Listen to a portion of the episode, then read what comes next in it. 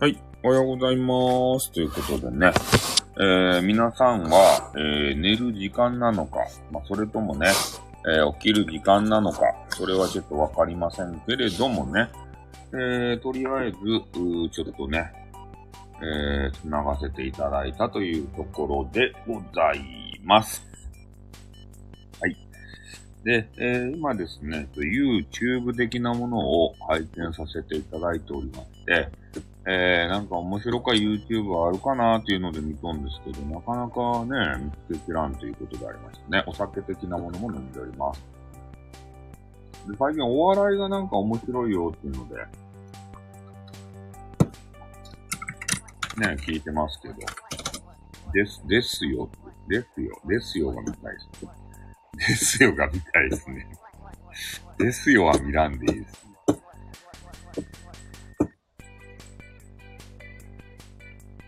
これなんかスタイフ、あれですか、コメントを受け取らないような、そんな機能もついたんですね。うん、なんかできてましたね、そういうのが。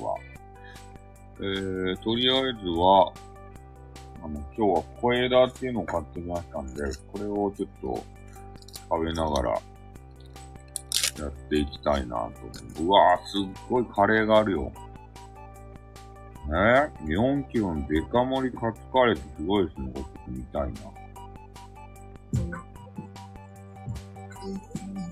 4キロのデカ盛りってやばいっすね。うわ、すっげえ。スープやん。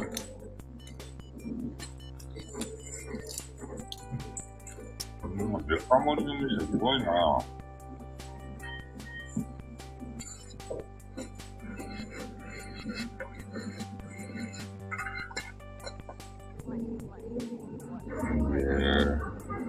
デカ盛りの店すごい。ちょっとこれ見たい。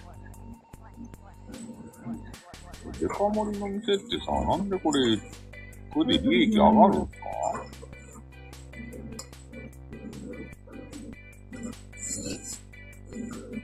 飛ばし飛ばし見るけど、すっごいね、量が。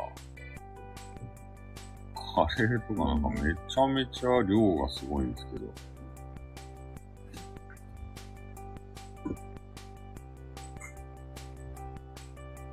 かもそんなに高くないんですよね、デカ盛りの店って。スト、ストリートファイターゼロ。これに。ああ、懐かしいですね。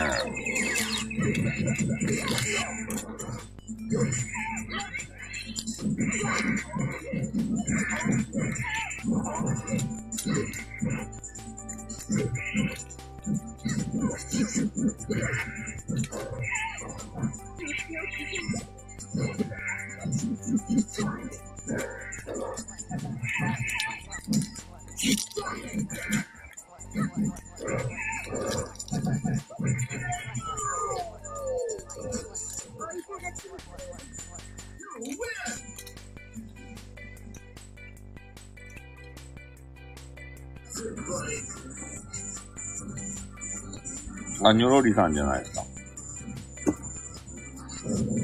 今ちょっと YouTube 見てましたね。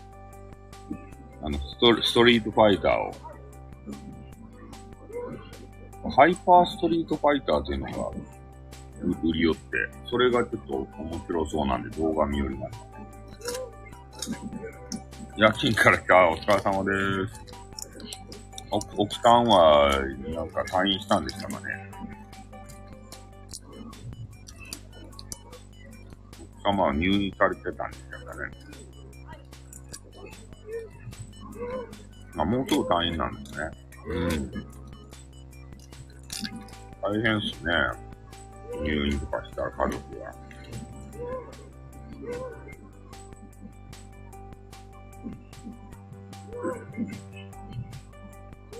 まあ、ストリートファイターしたくなってきた。インターネットで戦えるストリートファイターがなんか、あ、終わっちゃった。今、ストリートファイター見よったら終わっちゃった。ストリートファイター、あ、そう、スト、いや、なんかね、対戦できるやつが売ってるらしいんですよね。ストリートファイターのやつ。何やったかいな。ハイパー、ハイパーストリートファイターやった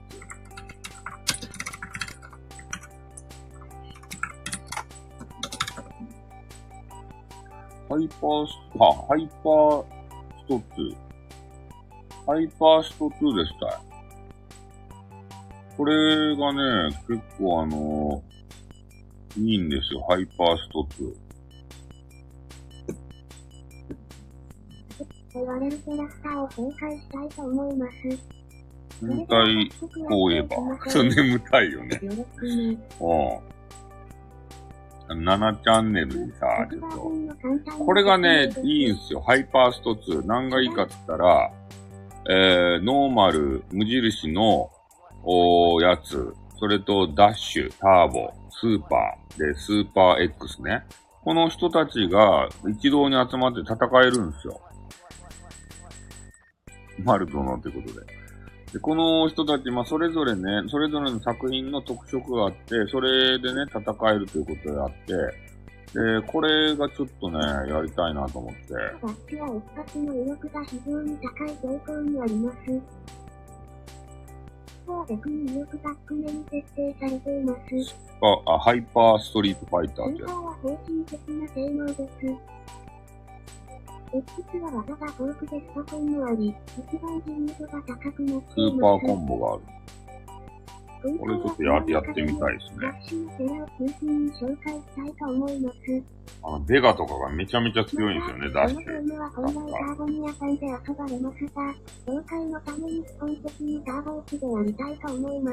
みんな狙んとですか、まだ？俺、小枝食べてるんですけどね。小枝食べながら、あ、いろは放送局さんじゃないですか。いろはさんが来たんで、ストリートファイターを見るのをやめて、いろはさんに集中したいと思います。いろはさんは、ちょっと小枝食べながらですけど、ね、最近は 泣きということでね、えー、何のアニメを見てらっしゃいますかねアニメのおすすめありますかねいろはセレクション。いろはアニメセレクションはありますかねなんか。まあ、やっぱ五等分ね。うん。五等分ですね。五、五等分の、五、五等分の、あの、今映画やってると？え？花嫁の？あ、映画もやってるんですか ?5 等分。そうなんだ。ああ、大ヒット上映ってマジっすか？入場者特典何がついてくるか5等分の花嫁。入場者特典第1弾。公開1周目。配布期間。書き下ろしイラストミニ騎士制服バージョン5種ランダム。マジか5種ランダムということはこれはファンは？えー、何回も何回も通わんといかんじゃないとや。好きしてほしいんですけど、初日朝になんかマジっすか？ごとないのに見ないとということでね。あ、これね、色紙ね。あの、これね。これがもらえたんですね。えっ、と、先着数量限定のため、あ、もうないね、これは。ない、ないですよ。こういう特典はね、すぐね、なくなっちゃうんで、リピートしたいけど、ないです。ね。ない、ないです。ないですよ。ないんですよ。とにかく第1弾。第2弾はあるんですか？これ先着数量限定っていうのがね、リピートできないですよね。時すでに、えー、おそ、おそし、おそ、おおそ、お寿司、おそし、お寿司ということでね。えー、公開追加劇場入場者特典第2弾っていう、公公開2週目。えー、あ、これはあの、書き下ろしイラストミニ騎士、花嫁バージョンということで、制服バージョンと花嫁バージョンがあってね。何回も何回も、あの、行かないといかんし、5種類あるんでね。毎回転売ヤーが来るので、マジっすか。これ辛いっすね。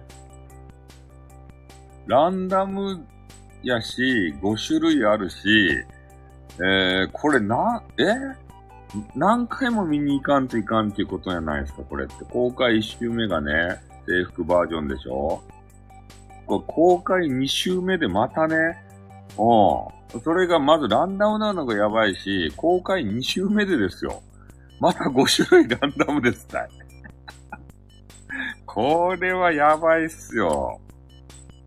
ね、これ欲しいんでしょうけれどもさ、ファンは。沼、沼すぎて。え、なん、なんて、入場者特典第7弾って何？もう7弾まで行ってらっしゃるんですか？え、あ、いっぱいあるんですね、入場者特典が。第2弾が、えー、制服バージョンで、第3弾が、何これ？複製原画カード5種ランダムということでね。え、メルカリで9000マジか。今見たら7弾まであったんですよ。第4弾、書き下ろしミニイラスト、は、は、あの、花嫁バージョンということで、それと再配布。何これ。ああ、もうこれ何回も何回もさ、劇場行かんといかんやな。第5弾とかあって。A4 サイズのなんかイラスト。えー、第6弾生コマフィルム。ランダム。映画本編のシーンを5コマずつカットしたフィルムということでね。えー、第7弾がクリアファイルということでございましてね。いやー、私は1回見に行きまこれ何回も見に行かんといかんばい。いつもなくなってる。あー。配布期間がさ、あるけれども、これさ、2週間ぐらいね、2週間かな ?2 週、2週間ぐらいかな ?2 回見たいなって、そうですね。これは、えー、っとね、5月ぐらいから、あれが劇場版がね、あって、えー、まあ、未だにあるということでありまして、今、第7弾のね、クリアファイルっていうのが、7月28日までに、えー、なんか配布をされていたと。いや、コンプリートモスサはですね、もう1日のうちにさ、あの、な、あの予約できるじゃないですか。これ多分予約できるんでしょ？あれを、劇場をさ。それで、あの、いろんな時間ずらして劇場も予約しとって、で、それで行かんと無理ですばい。初日に。おう。早起きしてね、早起きしかも予約。予約して、もう各時間帯も押さえとくとですたい。それで、あの、映画館によっては時間がちょっとずれとる時があるやん。でも映画はもう見らんとですたい、そういう人たちは。予約。イオンシネバマね。予約して、あの、時間差をさ、こう考えてね、えー、そうそう、あ、いや、一度に何席もはいいんですかね。一人、お一人様一回ご鑑賞につき、えー、入場者プレゼント一つお渡ししますやけんが、何回も何回もはちょっとね、厳しいかもしれないですね、同じ時間帯に。うん、ちょっとよくわからんけど、ここは。うん、そう、映画、俺、俺もね、映画見てないと思うんですよ。映画はね、確かに映画は見てなくて、この特典をね、何回も何回も通ってさ。いや、まあ、わからんか紛れたらね、なんあの、席いっぱい予約しとって、まあ、よっぽど目立つようなね、あの、へ、人じゃないと、ねえ、いや、そこまで見とらんかな。店員、店員さんっていうか。まあ、その都度変装して入るとかさ、そういうのしとれば、それであの、席が、あの、満席になっとるのにね、あの、ま、席はね、あの、あれ、データ上では満席になっとるけど、で、いざね、上映したらね、誰もおらんって。特典のためにね、みんな席を押さえて、よし、今日も上映してやるぞってね、満席、満員御礼だぞって言って、上映したらね、一っ子一人おらんっていうね。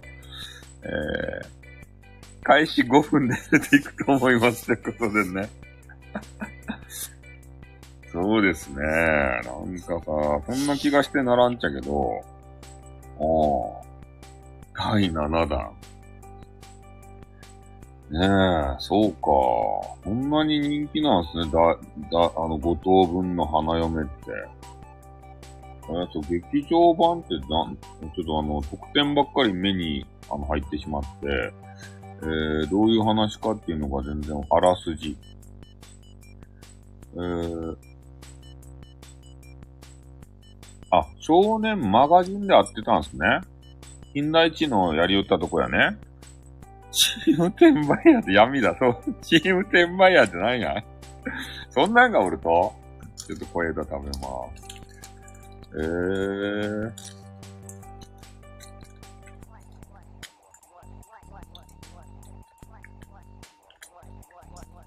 かアニメバージョンと違うんですか話は。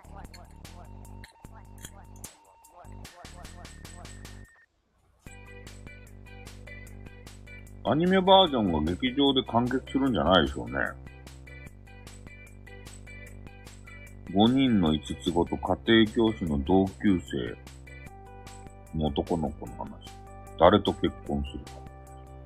え、高校生やろ？その5人の人って。映画が、あ、アニメを、えーやりつつ、映画まで引っ張って、映画で、えー誰と結婚するか的なものを、えーえー見せると。いうことでございますかね。五等分の花、花、花嫁。この風太郎という人がモテるんですね。この人。落第寸前、勉強嫌いの美少女五つ子、五つ子すごいですね。風太郎ですということでね。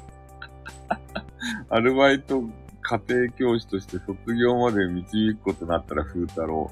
余裕に専念するために休学することになった市花の、えー勉強を見ながら、ちょっと名前がね、よくわかんないですけど、えー学園祭の準備に励む風太郎と、いちかちゃんです。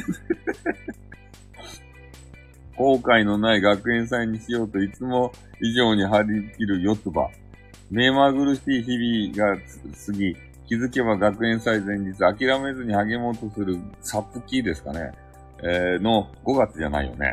えー姿に後押しされ、風太郎はニニノの思いや3区の、えー決意、そして、い一は、い一、え、一か、ええーっと、さつき2のミク、あ、ミクですね。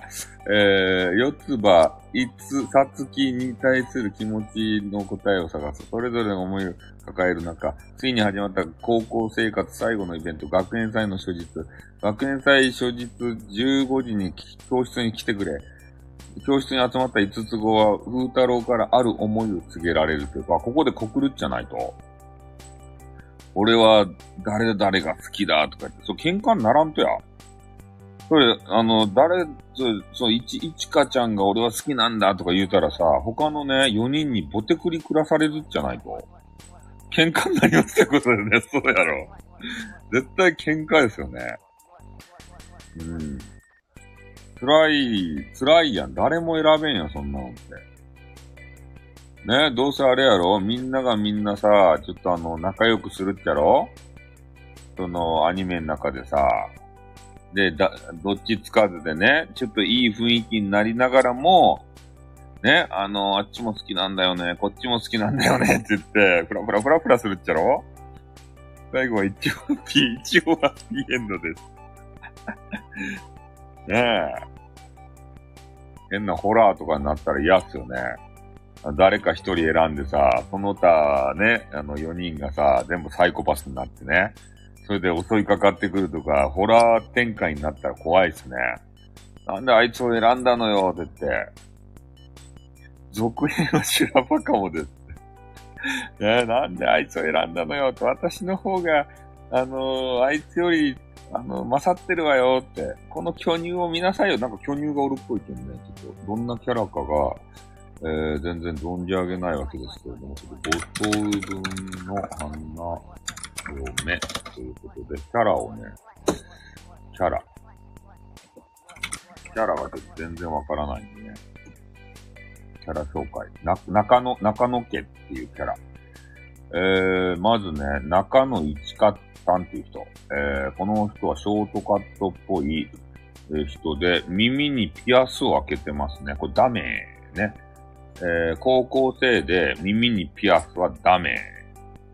えー、中野ニノさん、中野ニノさん。えー、この方はロングヘアがめちゃめちゃ腰まで毛があって長いっすね。毛が。えー、えっ、と、この人も、おピアスの穴を開けるからダメ。えー、中野ミクさん。あ、この人なんか表情がなんか可愛いですね。ミミクさんっていう人。肉は5つ子の三女です。柔らかくて長い髪と首にかけてる青いヘッドフォン。なんでヘッドフォンをかけとってたどういうことや？あ、歴女。いいじゃないですか、歴女。えー、あ、この人はピアスを開けてないけん、あの、得点が高いですね。なんかちょっと、パイオスもありそうな感じがしますね。えー、っと、その次がちょっと出てこないですね、あれ。次4条。五つ子の本当のお父さんを不倫し、あ、そうなんですか。みのちゃん推しです。途中で髪切り、あ、そうなんですね。定時制高校で社会人設ってこと。あ、そう。よ、中野四つ葉。中野四つ葉さん。えっ、と、この方は、えー、髪がボブカットで大きなむ、え緑のリボンがトレードマークになってますということでね。えー、明るい性格ということなんですけれども、ちょっとリボンがダメ。ダメって。えー、中野いつきさん。えー、この方は、一番年下の五、五女、五女です。えー、星型の髪飾りにロングヘア。えー、ひょ、そしてひょっこり飛び出した大きなアホ毛が、えー、チャームポイントです。アホ毛があるのでダメ。ダメ。ね多分さ、えー、ゆるキャンの方がいいですね。そうなんですかね。ゆるキャンの方が いいかもです。ということで。えー、ねと、とにかくあの、俺はこのね、えー、まあ、この中で誰がいいかって言ったら、あの三女のね、このみ、み、みくさんですかね。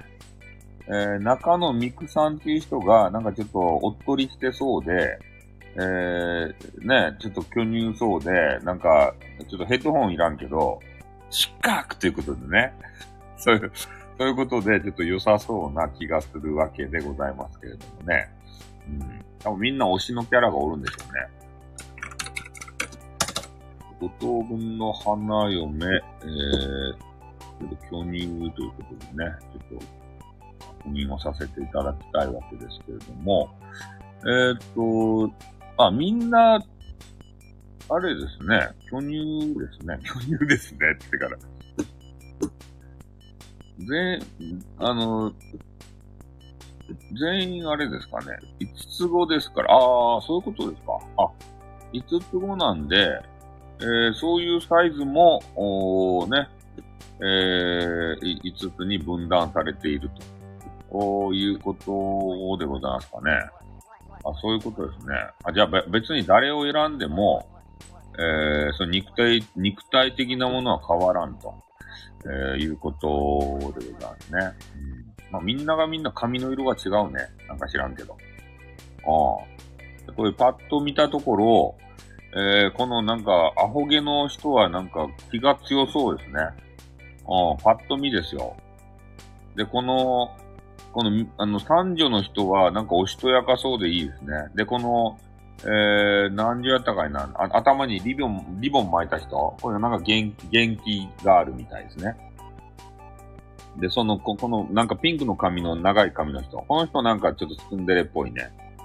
で、この短い髪の人、この人お姉さんっぽいですね。ああ、お姉さんやったけどね、た、確かに。あの、ね、そんな感じが三条、そうっすね。なんか、ちょっとあのーなんすかね、ヤンデレみたいな感じで、なんなんかちょっと闇を抱えてそうなあの女子なんで、そういうね、ちょっと闇深い女子が好きですね。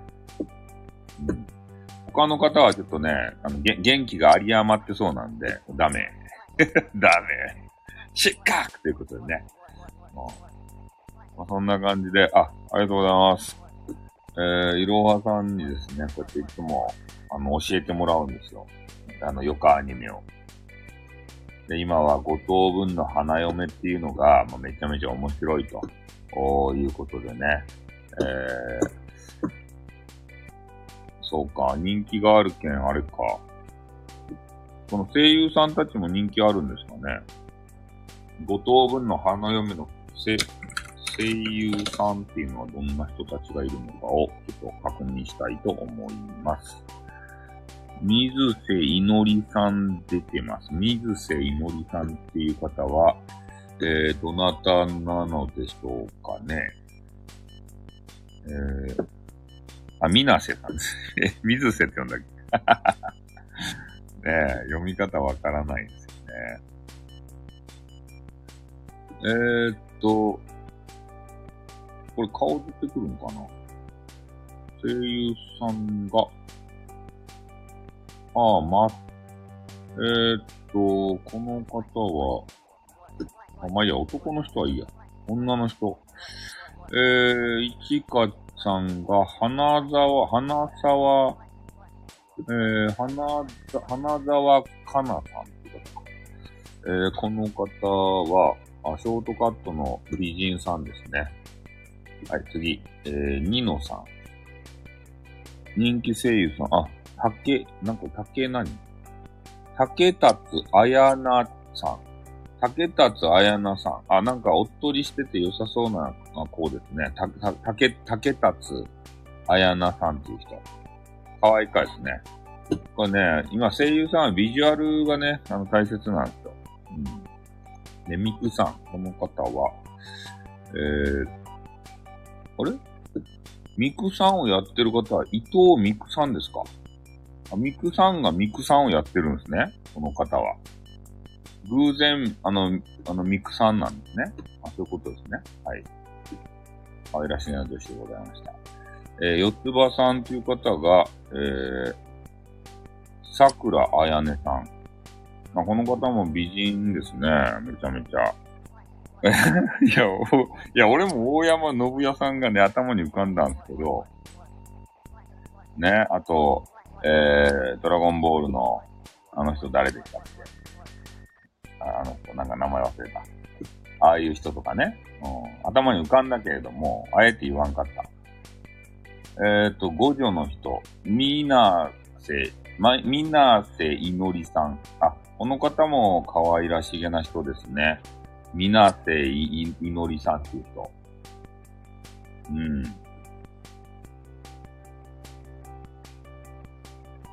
はいはい。昔の人も現役で人気ですよ。あ、そうですか。えー、っと、昔の人で言ったら、えー、誰やったかいな、俺が知っとる人で言ったら、ちょっとね、パッて出てこんけど、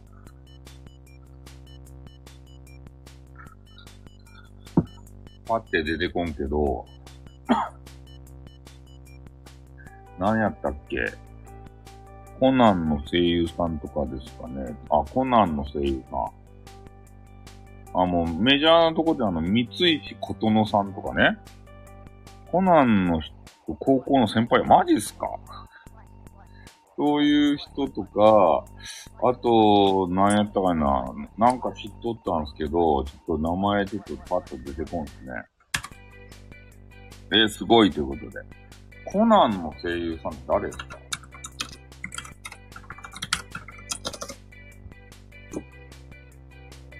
名探偵、あ、高山南さんっていう人か？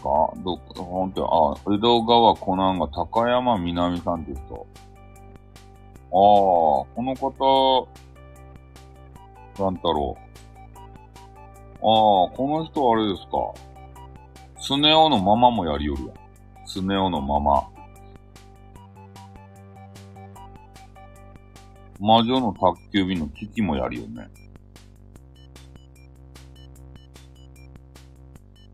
へえ。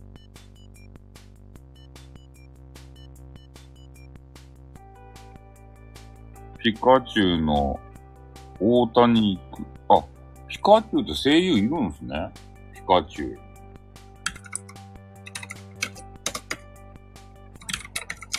ピカチュウさんも声優がいるんですね。あ、ほんとや。大谷育恵さん。えー、カ、ピカピカ言いよるだけと思ったら、ちゃんと声優さんいるんですね。お、お、大谷、大谷育恵さんっていう人。この方はどういうあれをしてるんですかね。えー、あ、ワンピースのチョッパーさんっていうのをやってるんですね、この人が。あ、そういう声の、あ、ガッシュベルのガッシュベルさんをしてるじゃないですか。主役も。ガッシュベルの、ガッシュベルさんを。ねピカチュウだけじゃなくて、ガッシュベル、あ、姫ちゃんのリボンの姫ちゃんばしおるじゃないですか。姫、姫ちゃんば。姫ちゃんのリボン、今ちょっと見よるけど。ガッシュベル見たことないのマジですか姫ちゃんのリボンの姫ちゃんばしおる。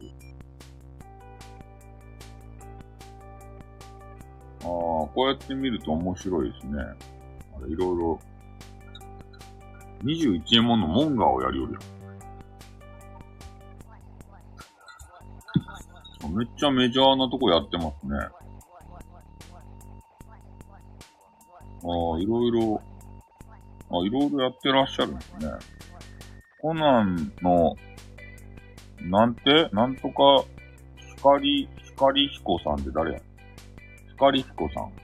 つぶらや、つぶらや、三彦さん。光彦さん。申し訳ない。あの、わざとじゃなくてね、あの知らないんですよ。あの、コナンね、見たことないんでね。コナンが少年っていうことは知ってますあの、なんかね、高校生の天才がね、なんかようわからんけど変な組織にね、ブワーってされて、いや、わざとじゃないですよ。少年にされてね、それで、あの、なんやったかいな、空手家の、あの、女子と一緒に、えー、謎を解き明かしていって、えー、そう、小さくなってね。それであのー、コナンが謎解くっちゃけど、あの、少年が謎解きよったらね、怪しまれるやん。だけど変なあの、警察官ばね、眠らせてから、それで、あの、声真似のなんか、ようわからん、あの、機械使ってね、えー、じゃあ今から、あの、回答言います場合とか言って、あの、寝たままね、回答を言い出すんですよ。その、ヒゲのおじさんみたいな人。そういう話やろ。あ話だけは知っとったけど、でもな、なかなかあの、でかくなれんちゃろ。元に戻れんちゃろ。このん元に戻るために頑張りよるけど、戻れんちゃろ。たまに戻ると？マジですかえ？戻って、な、え、ま、戻ってまた戻ると？ちっちゃの小学生に。どういうことや？で、あの、ちっちゃくなっとる一族にさ、あの、もう、もう一個女子がおるやろ、なんか。ちっちゃい女子。本当は大人やけど、ちっちゃちっちゃくなっとる女子女子みたいな人。なんかそこまでは知っとる感じがするけど。ねえ、こんなん、あの、なんか人気ら、まあ、まだやりようかどうかも知らんけど、コナンって。まだやっとんすか？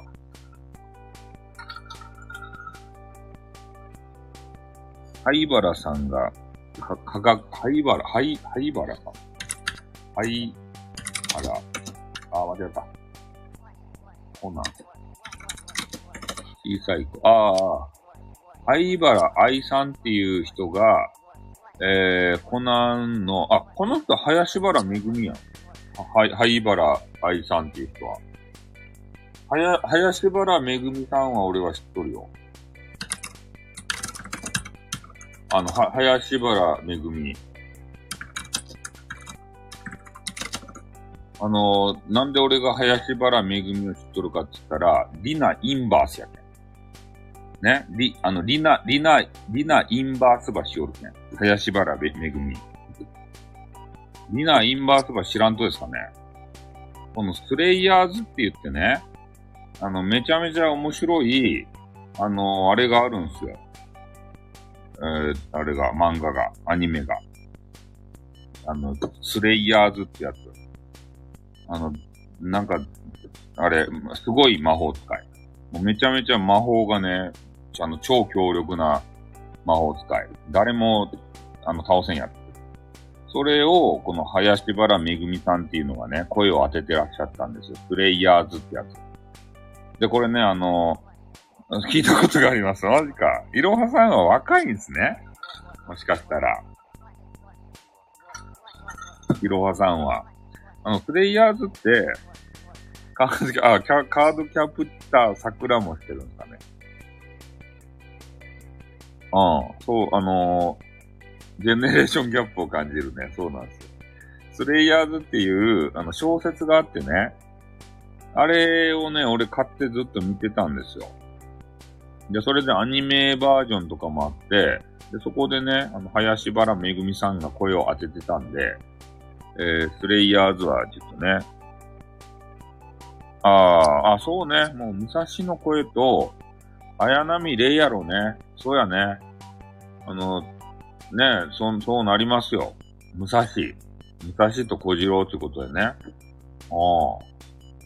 えー、あとね、何をやってらっしゃるんですかね。あ、マジっすか卑弥呼やってるやん。卑弥呼。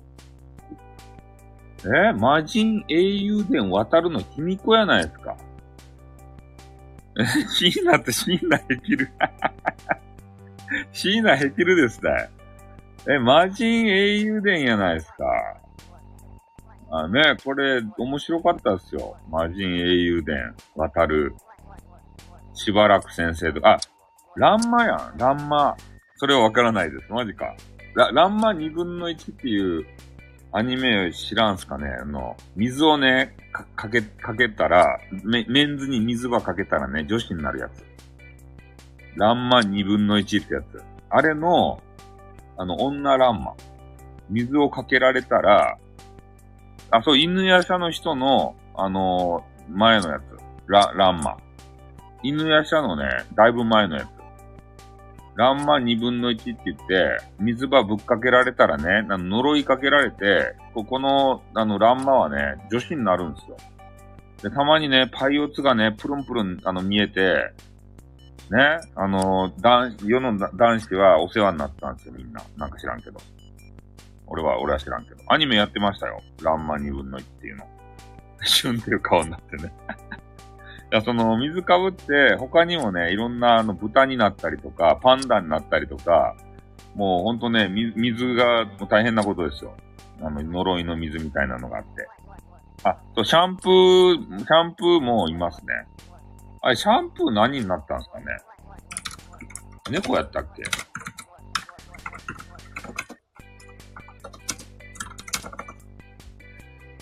シャンプーは確かに猫になったような気がするんですね。そう、変身するとですよ、水をかぶったら。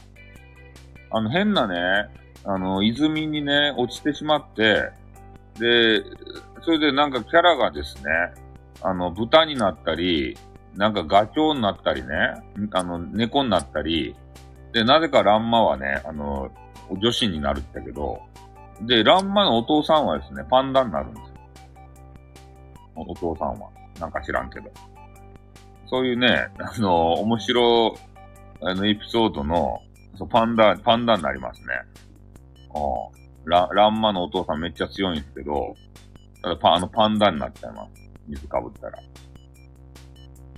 ー、そうそう。確かそんな、水をかぶったら何、何になるってことね。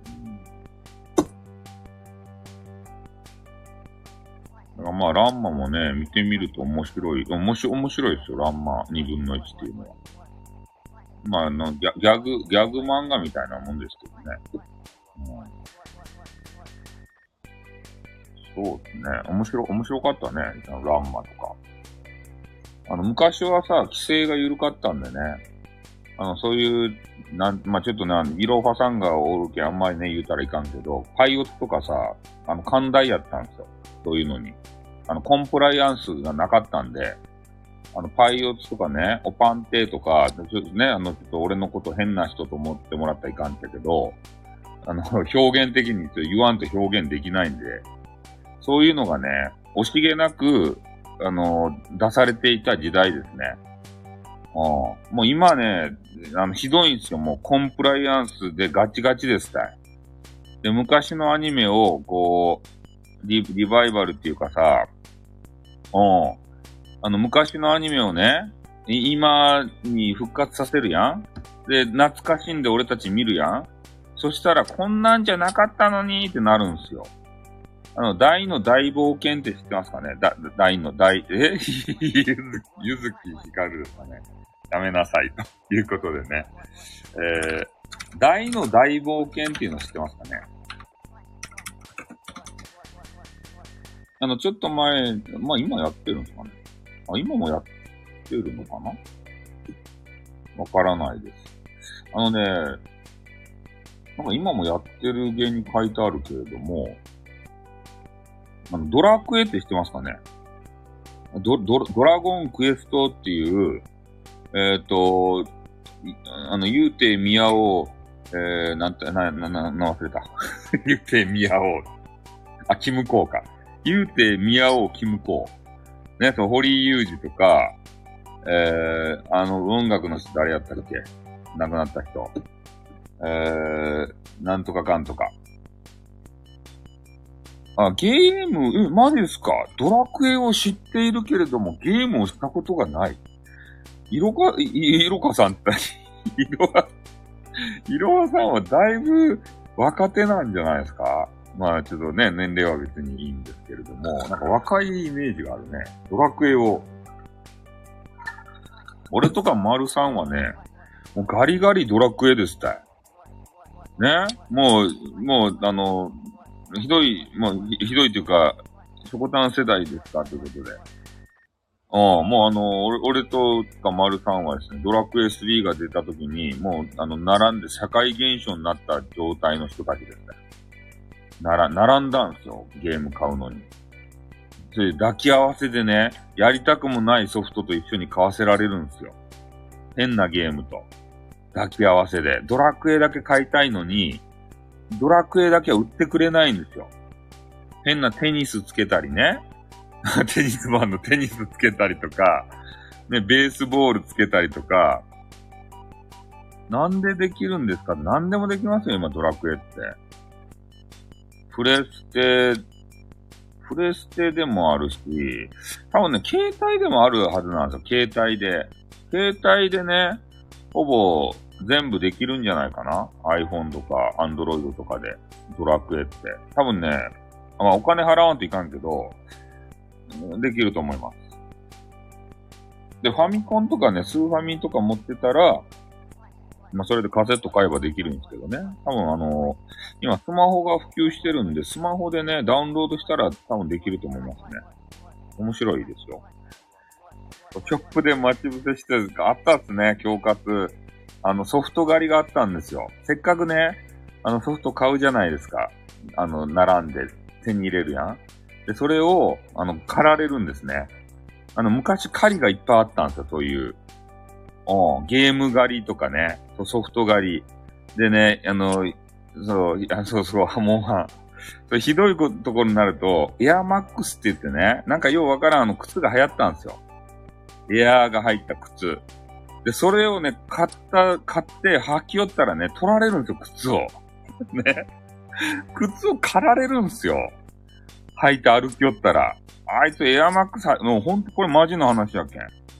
エアマックス95っていうね、えー、ちょっと、な人気の靴があったんですよ、昔。それがなかなか手に入らんで、えー、その欲しい人がおるやないですか。それ、あれですよ。こかせ、こかして、あの、ね、こ、あの、こかすやん？まず、あの、足を蹴り上げてこかすやん？あの、キャラ、キャラじゃない人を。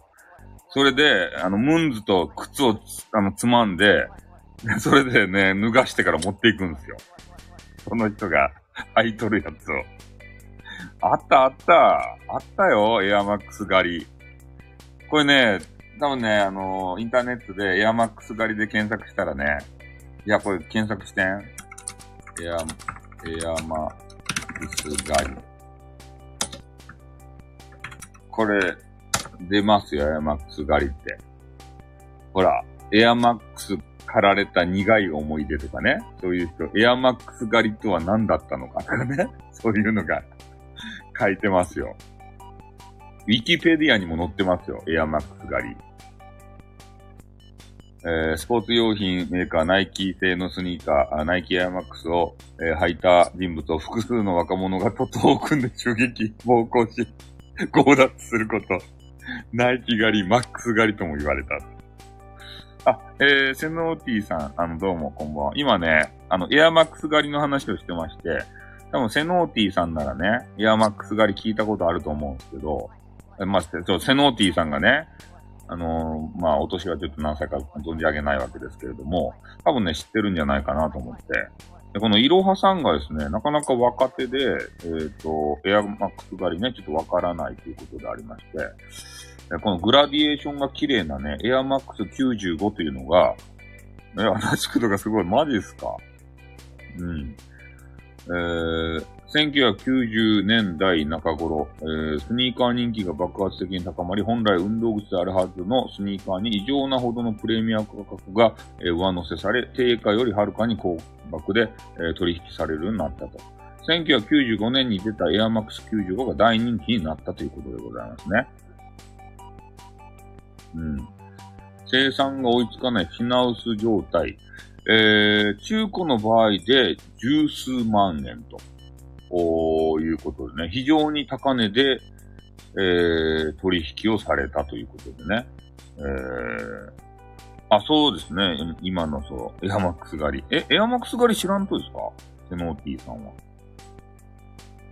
そう、特典狩りみたいなもんですよ。で、新品の場合は60万円程度の価格を、えー、つけたケースもあったと。こういうことですね。そう。で、エアマックスがそうやって高かったけん、ね、あの、履いた人物を襲撃して取っていくんですよ。買って。ああ。多分それまたね、なんだ、だ中古で売るんじゃないですか？そのエアマックス高く売れるけんさ。多分そういうことがね、昔あったんですよ。うん、怖いですね。シーマとかいたね。そうですね。エアマックス95。あと、偽物もあったね。95の偽物。おー。これまたね、再販でなんか売ら売られてるっていう話もあってるんですけど、エアマックス。検索しちゃいました。え？セノーティーさんは知らんとですか？エアマックス狩りって。いや、俺は履いてないよ。だって買えんもん、そんなの。新品で60万ですばい。中古でも10万とか言って。2、3万の靴でしょそれがね、そんだけ、え？レディープレイヤー、ああ、映画に出てきそう。そうですね。入ってたら命ないってこと。確かにね。エアマックス狩りやばいっすね。お命取られますからね。マジで。危ないね。ああ、なんか動画出してる人もいますね。あの、YouTube の今、えー、動画のやつがあるんですけど、ナイキ狩り世代がエアマックス95をつまみにお酒を飲む動画ということでね。これ語ってらっしゃるんでしょうね、多分。私これ、あの時代に買ったのよ、いくらで、とかって女子女子の方がね、今こう眺めてお酒を飲んでるような、こんな動画があるんですけど、これ大変だったのよって、履いてたら狩られるんだからね、とか言ってから。うん、定価より高くなるんです。そうなんですよ。ナイキボロ儲けということで。だから生産量が少なくて、しかも人気が出たんですね。だからプレミア価格がめちゃめちゃついてるんですよ。生産が追っつかなくて、みんな欲しかったけん。うん、で、買えなかった人たちがもう力に物を言わせてね、狩ると。ね、無理やり脱がせて、それを買っていくんですよ。それがエアマックス狩りですね。怖いね、エアマックス狩りとか、マジで。貼られたらさ、裸足で帰らんといかんとよ。いい情報聞きました。マジっすか なんすかいい情報って。あ、もしかして、あの、いろはさんのニュースで取り上げるんじゃないでしょうね。臭い足したら大変ってことで。ね。いろはさんのさ、たまになんかニュース番組的なやつがさ、あるじゃないですか。そこで、皆さんエアマックス狩りって知ってますかね？とか言って、ね？あの、自分でこう、見つけたかのごとく話すんじゃないでしょうね。エアマックスって言って、1995年に、えー、ね、流行ったスニーカーがあるのよと。ね？あ、芸能人いたんですよね。そうですね。サイズ、そう、転売目的ですよ。だって、中古でも10万円で売られるということであれば、えー、まあ、少なくともね、半額ぐらい。あ、眠くなりましたね。よかったじゃないですか。おあ、寝ますということで。あ、ね。あの、いろうさんがね、あの、眠れて、あ、悪夢を後は見ないようにね、していただければ、あの、大丈夫かと思います。ありがとうございました。あ、そう。はい、お先にということで、おやすみなさい。今日も面白かったです。はい。えー、そう、親父がね、狩られる時代がね、あのー、ありましたよね。そうなんですよ。うん。で、悪夢だけね、あの、見ないように、ちょっとあの、俺がお祈りしときます。ね、いろはさん、悪夢見ないように、悪夢見ないようにって言ってたら、ね、そういうことで、もう、ね、悪夢見見たらごめんなさいね。俺のパワーが足らんかったということでございます。はい、ということでね、今あの、懐かしのね、靴の話を、夢にスタイフさん出ちゃうといいじゃないですか。夢に出てね、イチャイチャしたらいいじゃないですか。イチャつい、イチャコラしたらいいじゃないですか。夢は自由ですからね、何をしようが。ね、夢、夢で逮捕されることはないんで。ね。うん。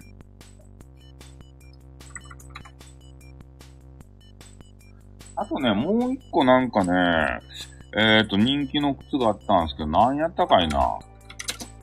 えー、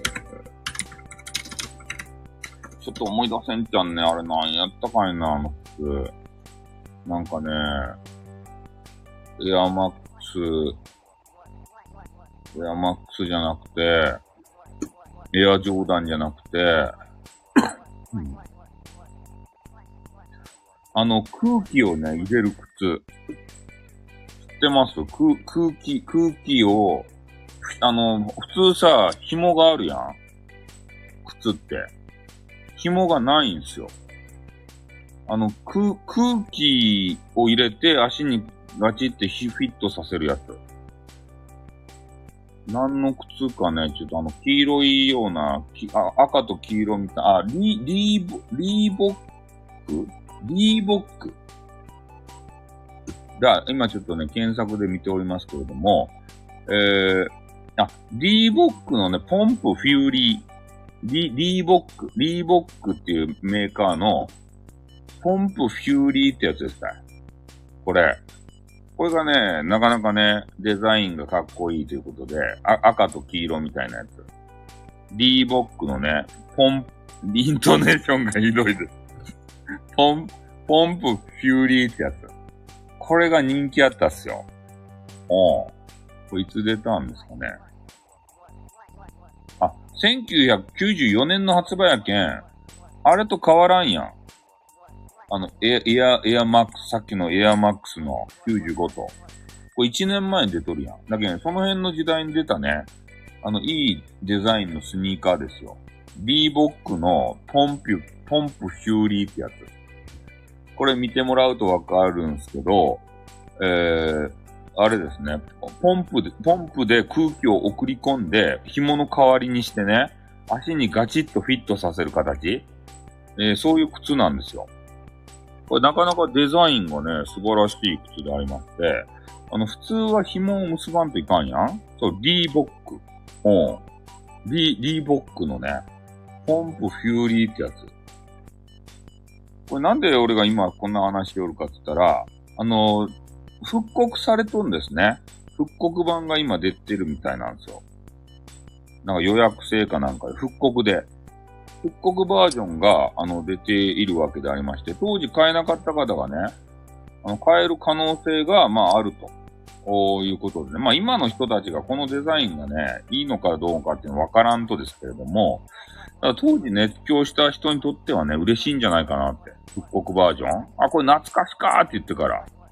エアマックス95とか、このポンプヒューリーとかさ、絶対見たらね、あの当時が懐かしいぜって言って買う人が多いんじゃないかなと思いますね。まあ、今の人たちは刺さらんかもしれんけどさ、俺たちはこれが刺さってたんですよ。こういう靴が。ね、こんな靴が欲しい時代がありましたよ。うん。はい、ね、そろそろですね、ちょっと1時間に、なりますんで、もう今日ほんとね、めちゃめちゃライブしましたね。ゲームライブをね、何回もやって、収録も上げたでしょ。で、このスタイフライブしたでしょ。ほんとね、今日ちょっとライブ尽くしで、少しの喉の調子がよろしくない状態でございますけれども、1955年発売となってます。え、そんな時代に発売になっとったんですか ?1955 年？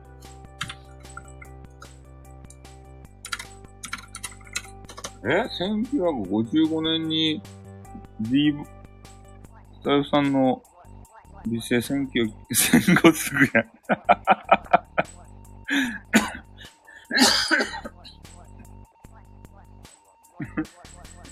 戦後すぐやんって。戦後すぐやんはすごいね。戦後すぐにね。何の痛く喉が痛くなっちゃった、戦後すぐやんがもってえー、1995年ですね。多分1955年は、そうですね。1955年はちょっとね、どんな靴があるかな。1995年靴。ああ、なかなかあのー、おしゃれっぽい靴、高度成長期の靴ですね。高度、高度成長期の靴なんで、なんかおじさんみたいな靴がいっぱいありますね。おじさんみたいな。おじさんとか、あのー、なんて言ったらいいんですかね。えー、あの、ボーリングでさ、人気の、なんか、あの、変な女子とかが履いてる靴がにあの、人気ありそうな、そんな感じですね。ボーリングブームがあったじゃないですか。ああ、ああいう、なんか、変な女子。ブーツみたいなやつ。お、おじさんの靴とブーツがなんか流行ってそうな。そうな、そう、なんとかリツコさん。え？そんな人たちが活躍してそうなね。そんな靴が売れてそうな、そんな時代でございますね。うん、いやー、懐かしいですね。でも最近靴買ってないね、もう、靴は。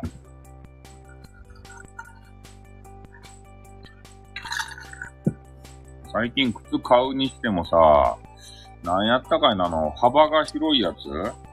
えー、なんて、なん、なんて言うんすかな、4、4、4D っていうのかな？あの、横に幅が広い、ちょっとね、履きやすい靴も、ちょっとキュッてなってるやつはね、いや、靴買ってるんですけど、4D とかいうさ、4、4E もあるとあの、幅広い靴あれがね、履きやすいですね。うん。幅が広くないとね、ちょっと足が痛いんですよね。あの、キュッてなってるやつあるやん。ビジネスシューズとかやったらさ、キュッてなっとるやん。あれもう、ほんとね、あの、転足になりそうでさ、そんなぐらいね、ちょっとあの、足が痛い、えー、状態なんで、ちょっと幅広のね、あの、靴を、あの、履かせていただいている。ああ、そうですね。あの、イタリアみたいに、あの、前がさ、尖ったキュッてなったやつあるじゃないですか。あれがね、足が痛くてさ、そう。まあ、シルエットはね、確かに、ああいうやつの方がね、綺麗に見えるかもしれんけど、いかんせん足が痛いんですよ。うん。尖ってたそう。幅広い足なんでね、痛いんですよね、とにかく。ああ。あの、革靴の尖ったやつはさ。で、今、あの、通気性がいい靴でね、靴底がね、えー、穴が開いてるやつありますね、あれ。知ってますかね？靴底に穴が開いてて、そこからね、空気が入ってきて、めちゃめちゃ空気性いいやつ。でも雨の日はちょっとやばいやつ。雨の日はもう靴下がね、ずぶ濡れになるやつ。そんな靴がね、売り寄りますよ。あの、ちょっと女子は知らんけど、男子はね、そんな靴が売ってます。通気性が良かですよっていう売りの、えー、足の裏がね、なんかあのー、開いてるんですよ。あ、あの、網網で。ね。それで、水たまりとかに入ったらね、そのビジネスのあ足のやつ、あの足底のやつ。ああの、網網でね、開いててめっちゃ通気性いいんですけど、ただ、あのな、内部にね、雨は、そう、水たまりに入るとね、まあ、普通の靴やったらさ、ある程度染みてくるのに時間かかるけど、もうその靴は一発アウトですたいね。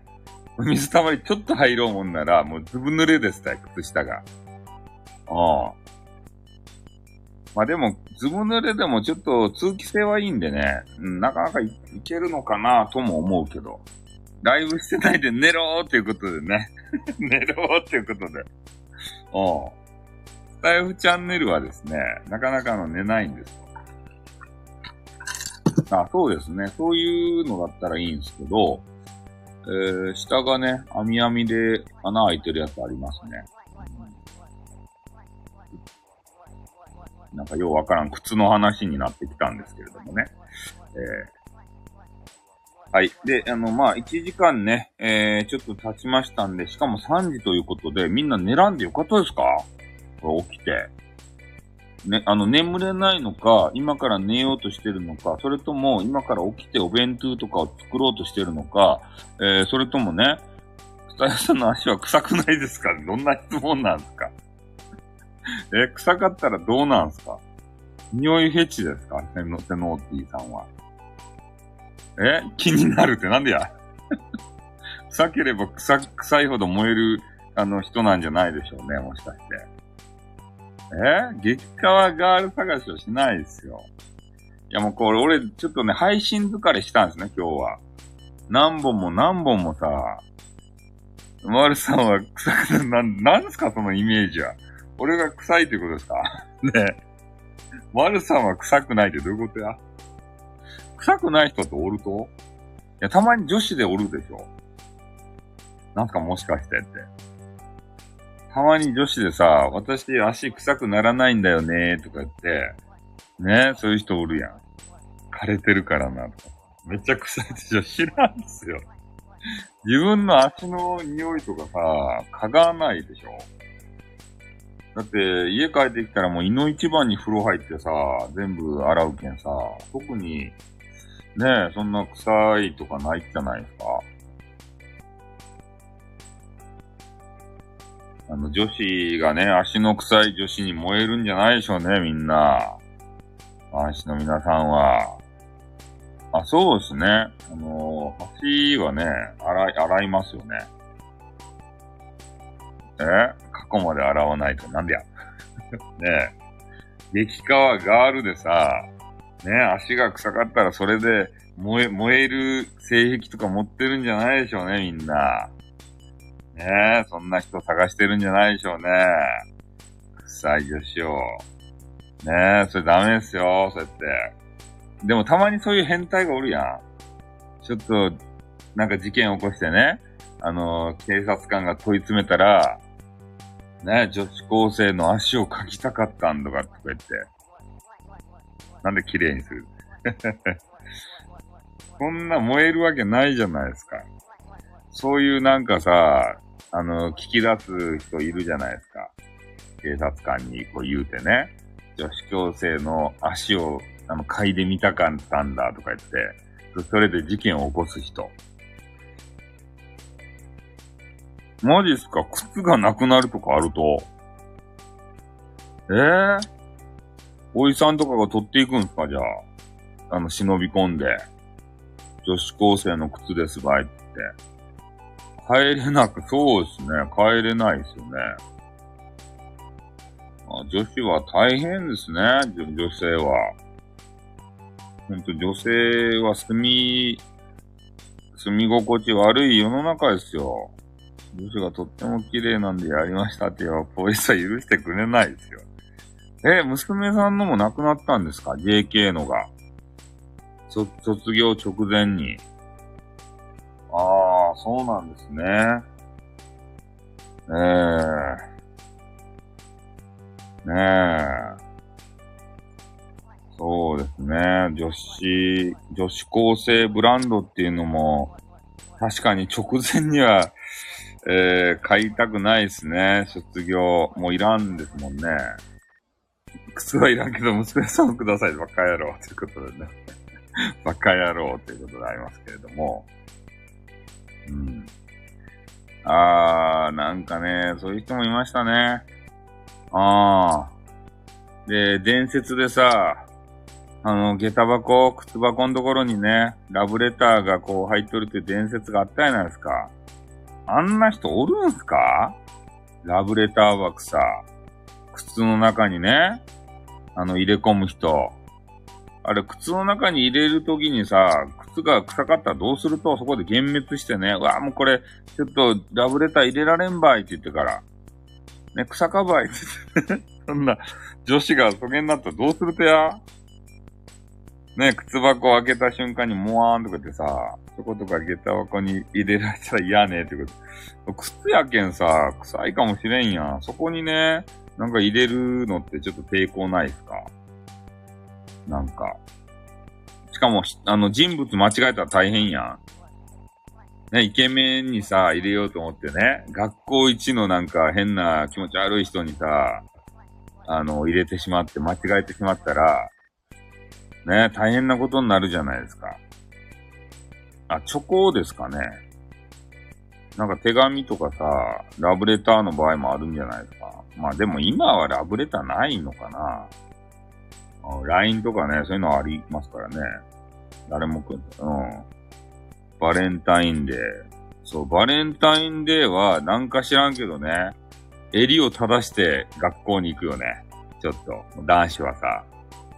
男子はちょっとワクワクしながら、ね、もらえる、もらえんかもしれんけれども、ちょっとね、襟をピンと正して、うん、ワクワクしますね。そうなんですよ。なんか知らんけど、一日中緊張してますよね。ね、学校の中でもらえれば御の字なんですけど、ただね、学校にさ、お菓子持ち込んだらいかんとか、そういうのがあるので、学校が終わって放課後、ね、そうゼ、ゼロだったしょんぼりなんですよ。目がギラギラしてないですね。そうなんですよね。で、しょんぼりするっちゃけど、最後の砦があります。セノーティーさん。我々男子にはね、そう、ママ。最後のね、最後の砦はママなんですよ。ママーってね、ママーってやつ。ねえ。ママーっていうのが一番最後の砦なんですよ、俺たちにとって。で、学校にお菓子持ち込んだらいかんですって。おそう、ママがね、やっと一個くれるけん、なんとかこう面目が立つわけですよ。でママもくれんかったらさ、おえ、どうなるのって。そう、あのー、喜びますよ。ね。そこをもらって。それで、あの、多分ママもね、えー、そうやって可愛いって言っとるばってんがくさ、で、それがね、あの、女子とかにもらってきた場合って言ったらちょっと微妙な感じになるっちゃろじゃあ、お母さんのいらないわね、とか言って、ね、ちょっとあの、意地悪するじゃないんすかね、お母さんのはもう今年からいらないわね、とか言って、ちょっと嫌な感じで言ったりとかさ、そういうのがあるじゃないんすかもしかして、ちょっと嫉妬しちゃって。うん。一回ももらったことないぞ、ということでね。いやーね、日頃のそれはね、あの、やりとりの中で、えー、そういう機運を高めとかないともらえないですよ、多分。カウント増えるからってことで。モテモテとね。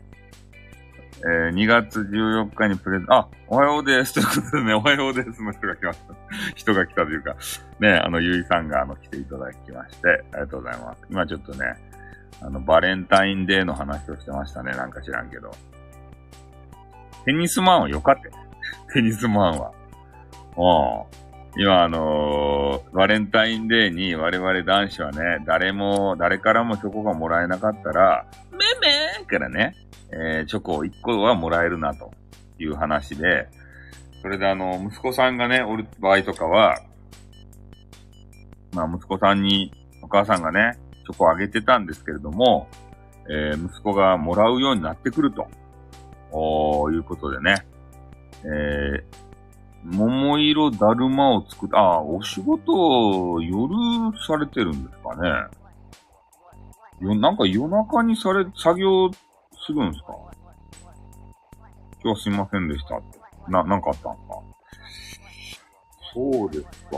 夜に作業、大変ですね。その、職人さんもさ。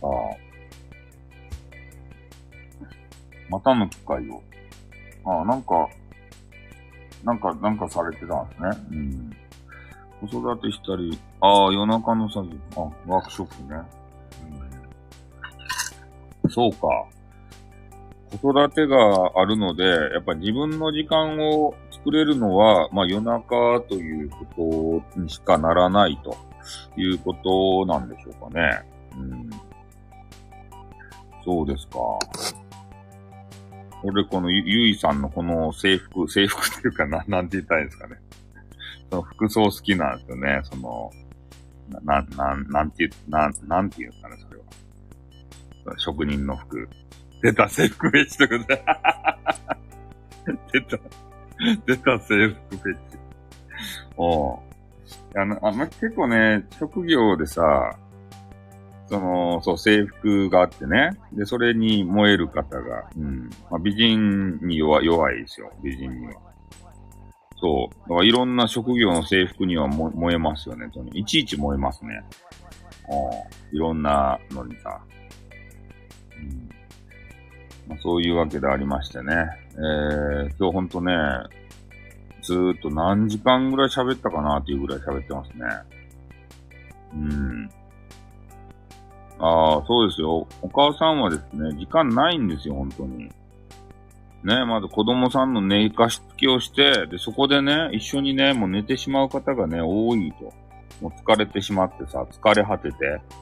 で、それで寝たらね、もう寝てしまったらさ、本当はね、あのーママさんたちも、そんな白衣の語ることがないっつうの。ママさんたちもね、やりたいこといっぱいあるんですよ。ゲームしたいとか、えー、なんや、映画見たいとか、でそういうのもあるんですけど、もう疲れて寝ちゃうんですね。うん。喜んで生きてます。ありがとうございます。そう、そういうのがあってさ、寝落ちからの復活ですということで、そうそう。で、そういうのもありつつね、あの、旦那のさ、あの、しよ下のっていうかさ、あの、夜のさ、お世話とかね。ね、そういうのもしないといけないんで、なかなかね、あのー人妻の方は大変だと、ということでございますね。あ、そう、ゆいさんが来たら元気になりましたね。うん、元気元気ですよ。いや、どれにしと、どれにしようかなとかないですよ、そんな。白衣のカタログを見て。ねそんなのはないんですけれども、だからほんとね、人妻の皆さんは大変だなと思うんですよ。ねあのーまあ、自分一人生きていくのもなかなか大変じゃないですか。でも、家族のね、えー、ことも考え、子供さん、ね、旦那、いろんなお世話をしないといけない。ね、もうヘトヘトですよ。ママさんは。うん。ピンクの白衣、あ、ピンク4日ですよ。た、ただ、あの、パンツ、パンツ関係？ズボンが多いやん。あズボンじゃなければ別に色は関係ないですね。白だろうが、ピンクだろうが。あの、ズボンの人たちはちょっとダメですね。ズボン。ズボン関係のナース。ナースズボン。ああ。スクラブなのよね。スクラブって何すか？ズボンのことですか？色は関係ない。あの、ズボン、ズボンがちょっとダメですね。ああ、やっぱり、あ、白衣の種類。白衣の種類でスクラブっていうのを検索しましょうね。白衣、スクラブ。えーっと、スクラブということでございまして、えー、スクラブは、ちょっと見させていただきますけれどもね。ダメですね、スクラブは。えー、スタサンラブは作業着みたいな。うん。これがね、一番あのー、ダメなタイプですね。このスクラブっていうのが。こういうね、ナースが多いんですけど、これダメですね。あ、そう、私失敗しないのでタイプのね、ああいうのがいっぱいダメです。お風呂のイメージということでね。そう。あの、失敗しない人はダメですね。うん。どんどん失敗してほしいですね。えー、そう。えー、っと、ちょっとあのー、ね、画像検索で、えー、ちょっとね、ちょっと今、あの、探してるんですけど、この人たちはあれなんですかね。え、っと、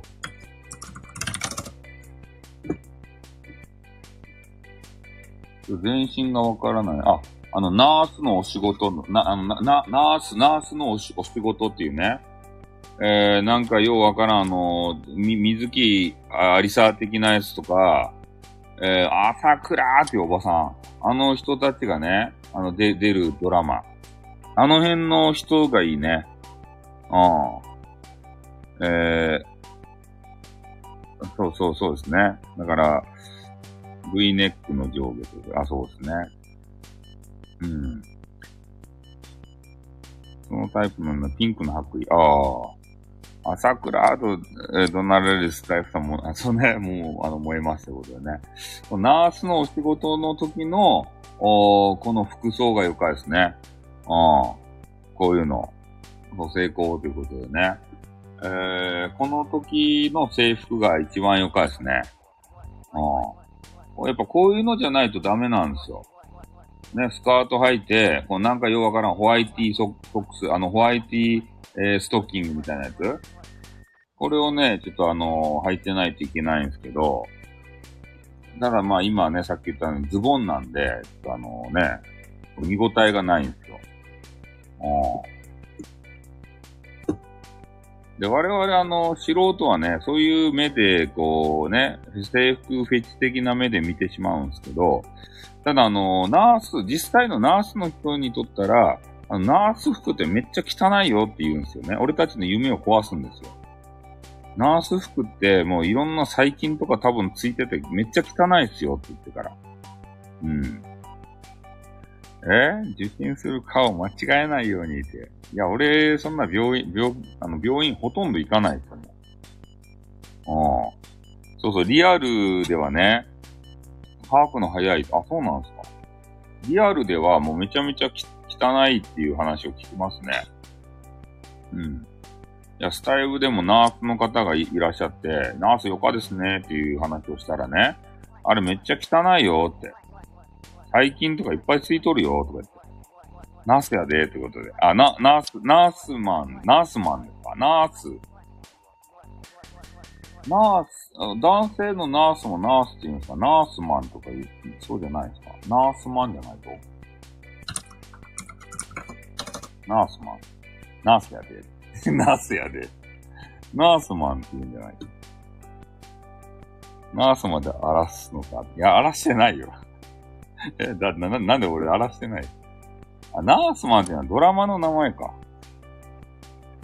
学生の時の白衣が一番良かったかも、ファスナーみたい。え、学生の時は白衣やったんですか？どういうこと？ファスナータイプの白衣ってあると？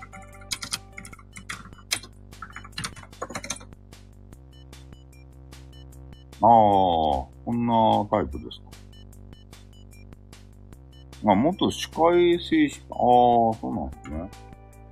あの、横金もそうやないと。横金 TV Everyday の人。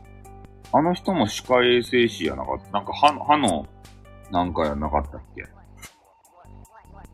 横金ママ。そうですね。長いファスナーで上ボタンな歌うまで。いや、横金の歌はいつも歌ってるんですよ。横金 TV Everyday ってから。ね。これをあの、私が横金さんに伝授しましたんで、で、たまにね、あの、横金さんも歌ってらっしゃると思うんですけれども、うん。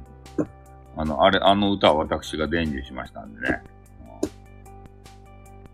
歌わないですね。あの、歌は嫌いですね。歌は、歌ってみたとか絶対嫌いで、あと、スターフェスとか大嫌いですね。ね。聞かないですね。まず歌は。歌う人のは。なんかさ、歌ってさ、俺歌大嫌いですよ。うん。フェスも嫌いですよ。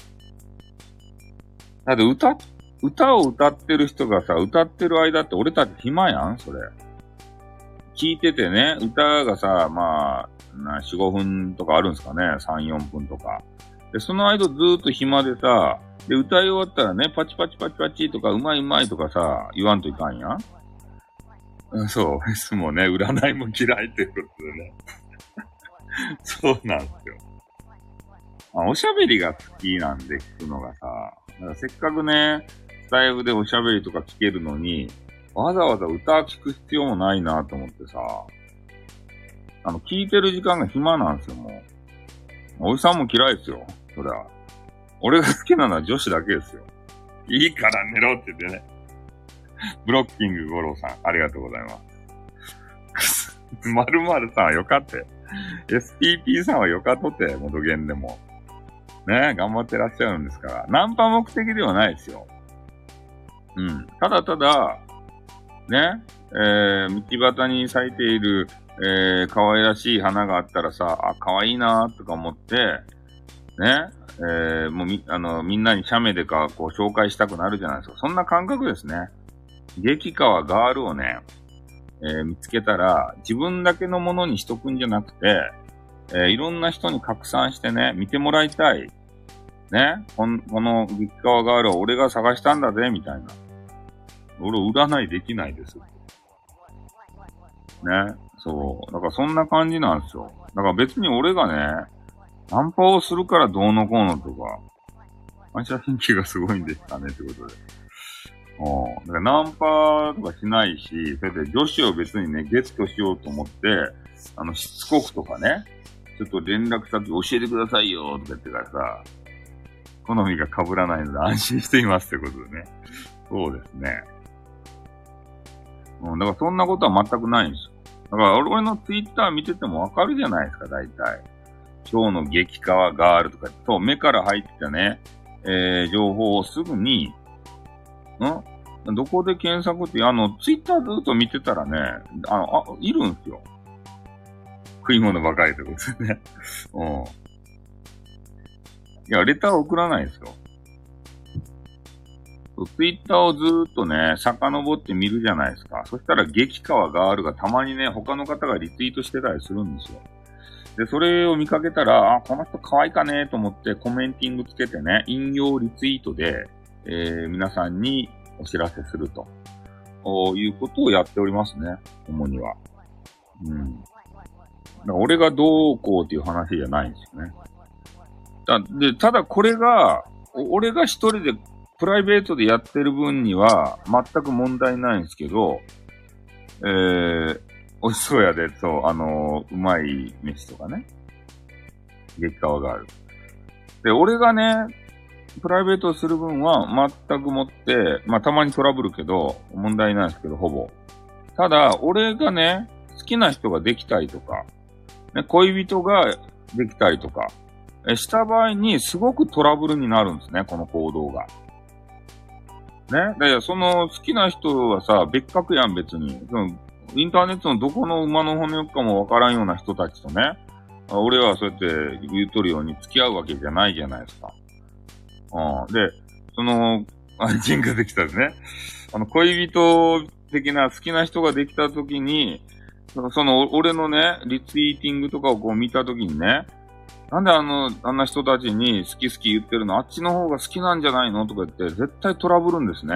この行動が。いや、いやいや、俺は今までこうやって激川ガールをいろんな人に紹介してきてて、で、それは変える気ないんですけどって言ったら、そんなんやめてよねって言ってからね、あの、他の人になんで挑めそうですね、使うの？みたいな。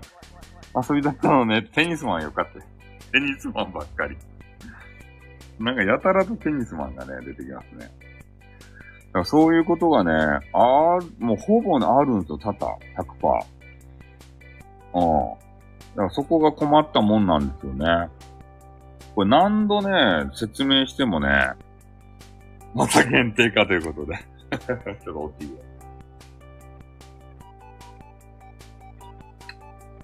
これが一番理解されないんですよ。うん。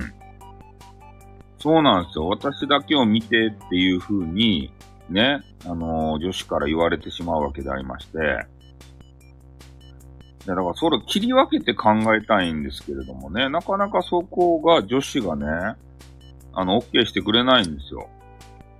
もうそんなツイートはやめてよねとか、まあいや、ツイートはしていいけれども、ね、激川ガールとまでは言っていいけれども、ね、この激川ガールが大好きとか大好きはやめてよねとか言ってさ、そう、仕事場合っていう、俺のライフスタイル場合って言うんすけど、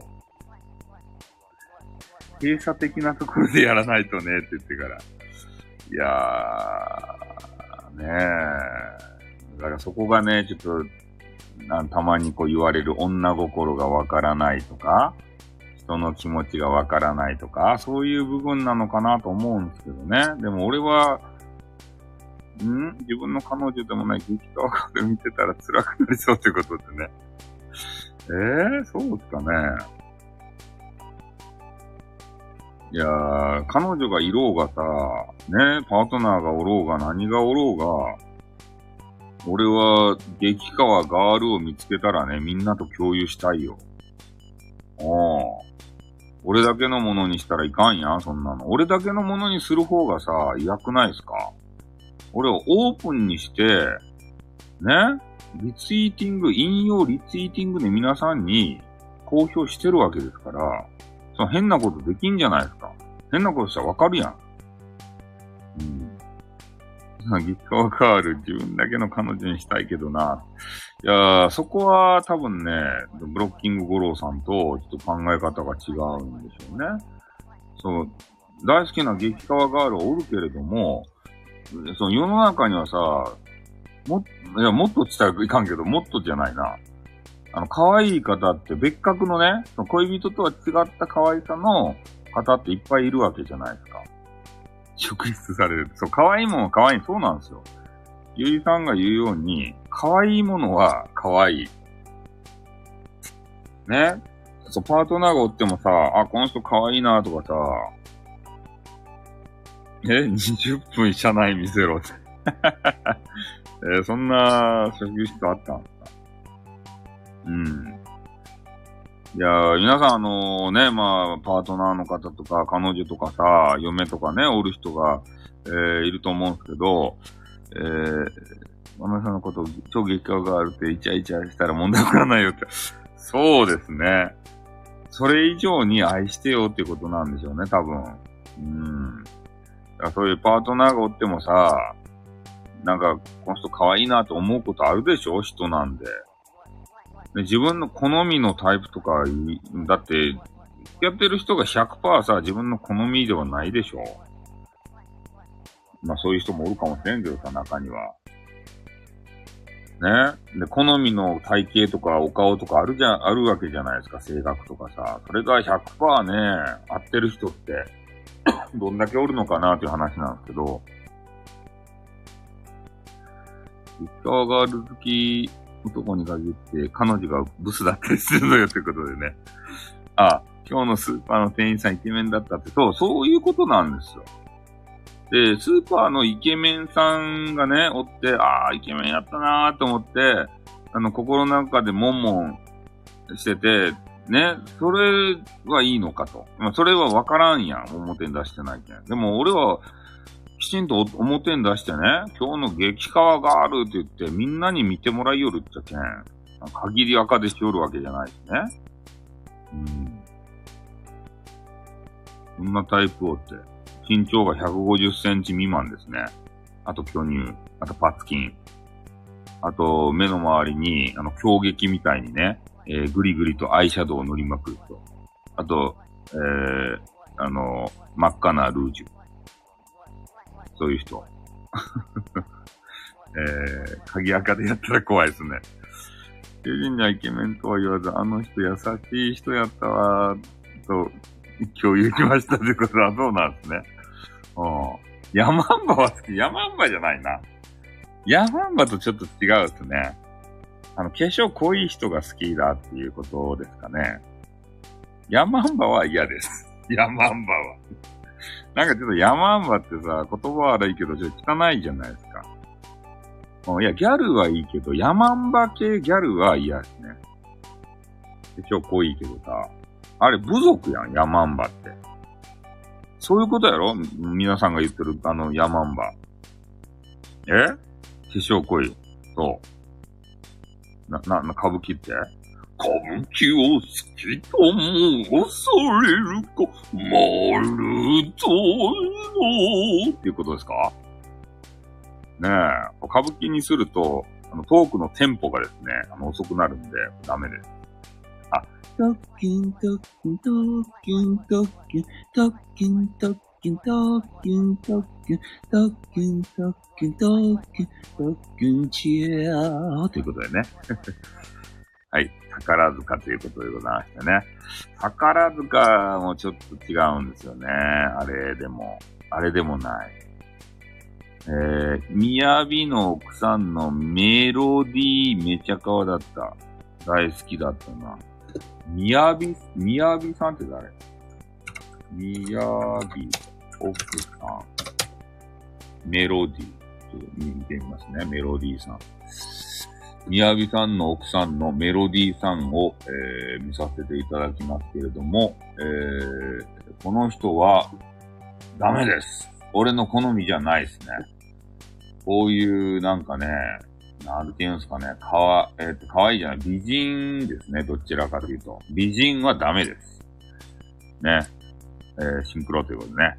失格ということでね。うん。あの、この人が俺に言い寄ってきても、失格って言って、ね、何もしません。歌うまくないです。この人はちょっと失格ですね。ああ、メロ、メロ、メロディーさんですかダメですね。いちいちうるせえなーってことで。いちいちうるせえな。そうっすね。いちいちね。いちいちいちいちこうね、言っちゃうわけですよ。こう、画像を見てから。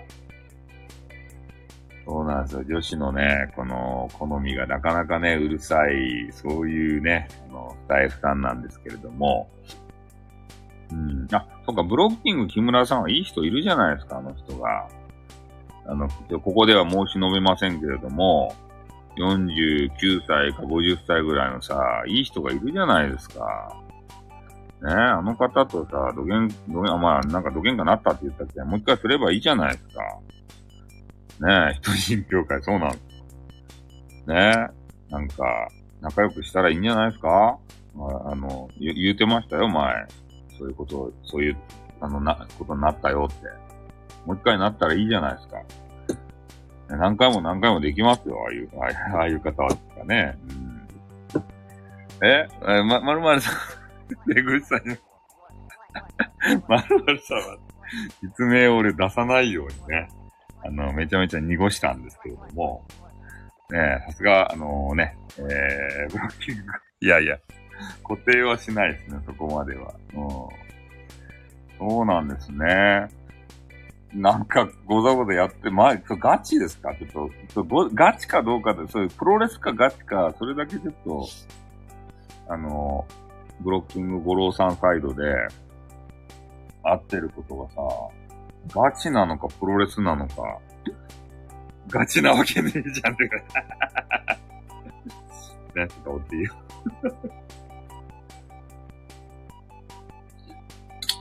いや、ガチやったら怖いなと思ってね。あ、プロレスですね。プロレスやったらよかった。うん。それがよか。やっぱね、インターネットはプロレスね。えー、あ、そうなんですね、お互い。あそうですか。うん。プロレスということで。そうそう。それが一番ね、面白いですよ、インターネットって。そう。インターネットプロレスがね、あるんですよ。ね、いろいろ喧嘩してる風に見えても、実はね、えー、仲良しと、うん、いうことで、あの、ガチになってしまうとね、なんて言うんですかね、あの、本当そういう弁護士沙汰とかさ、そういうのになっちゃうんですよね。だから相手とのまあ関係性ですね。関係性ができてるなと思ったら、ある程度の暴言っていうか、えー、冗談っていうか、そういうのは言えるんですけど、ただ関係性できてないとさ、そガチで捉えるんですよね。そうですね。プロレスということで。そうなんですよ。で、それがね、インターネットでは盛り上がる場合があるんですよ。なんか炎上みたいな形でね。お互いがそうプロレス状態で炎上してる分にはいいんですけど、ただガチな人がね、いらっしゃって、冗談通じない人？で、そういう人が、そうやって弁護士さん使ったりとかで、ほんとね、やらかしてくるんで、そこちょっと困りもんなんですよね。全然盛り上がらないし、誰も得しないんですよ。そういうガチになっちゃうと。ね、お互い、そうやって弁護士ね、つけるだの、なんだの、時間も費用もかかるし。で、見てる人たちも、ああ、もうこの人でガチで喧嘩してんだなと思ったらね、離れていきますよ。あの、プロレスだからこそ観客としてね、みんながさ、そうなんですよ。ね、楽しんでるのに、あの、台本が、あこれ台本あるんやろなとか言ってさ、で、まあ、ガチになっちゃったらね、ああ、ほんと、ね、喧嘩してるなって。なんかもう、見るのやめちゃおうかな、ファンやめちゃおうかな、みたいにね、なっちゃうんで、そこは、ちょっとね、せっかくのインターネットなんで、穏便にさ、済ませたいよね。うん。まあ、俺は思いますね、それを。はい。とね、えっ、ー、と、ちょっと一時間、ちょっとゆ、ゆいさんが入ってきて、もうめちゃめちゃゆいさんが可愛くて、ね、あの、ゆいさんのアイコンずっと見ていたかったんで、ちょっとあの、延長してね、本当は1時間でやめるつもりやったんですけど、ね、ゆい、ゆいさんが激川ガールすぎて、そう、あの、この制服姿のね、アイコンをずっと見ていたくて、ずーっと続けてしまったわけですけれども、えー、そろそろね、私あのそう、ゆりさん可愛いんですよ、この、俺この制服大好きで、この制服でね、あの、掘り、掘り物してるんですよ、掘り掘りを。ね、あの、掘り掘り多分大変な、あの、作業なんでしょうけれども、このね、制服が俺大好きなんですね。うん、この横顔も。そう。ね、ファンが増えてよかったじゃないですか、ゆいさん。ね、あの、いろいろ、ツイッターとかでね、あの、拝見させていただいて。そう、そうなんですよ。ホリホリがさ、めちゃめちゃね、なんか、あの、て、てん、な、なんですかね、展示とかね、あの、している風景見て、あ、頑張ってるなと思ってさ、ほんと職人さんですから、ね、手に職っていうことでね、ほんと、あの、尊敬しますよね、そういう人。うん、そう、匠ですよね。俺とかも何の技もなくてね、こうやってね、インターネットでぐちぐちぐちぐちさ、あの、言うしかないわけですよ。うん。なんすか、怒らないでねって。好感度を上げようとしようってのあ、トッキン、トッキン、トッキン、トッキン、トッキン、トッキン、トッキン、トッキン、トッキン、トッキン、トッキン、トッキン、トッキン、ちょんでかつってかんでかつってかんでかトッキン、ちょーの人。元祖。ね。特訓の元祖。えー、締めに入ってたのにまた話が折れたい。いや、オーケストラさんが、あの、入ってきてらっしゃったんで、ね、嬉しいじゃないですか。オーケストラさん、変なの劇、変じゃないですよ。オーケストラさんめちゃめちゃ真面目なんですよ、本当に。俺がね、あの、医療従事者の方のね、話をさ、あの、すると、もう感動してくれるわけですよ。おけちゃんもね、医療従事者として頑張ってらっしゃって、で、今のこの政府がですね、何もしてくれんけん、ね、金だけやればいいのかっていう話じゃないですか。ね、頑張った病院には金ばやりますせっていう、ただそれだけの政策やろね、金じゃなかとですばいと。ね、施設とか、一晩増やしてくれよ、みたいなさ、でも急に人は増えんけんね。おえー、あ、そう、あ診療報酬切り下げとかって。オケもね、オケちゃんは寝ないですよ。オケちゃんはこの時間帯ね、ちょろちょろ起きて、あの、5分なり10分なりね、ちょ、ちょろっとライブして、切って、ちょろちょろちょろちょろね、する。金も欲しい、休みも欲しいということで。ほんとそうですよ。医療従事者がほんとね、このコロナの時大変でしたね。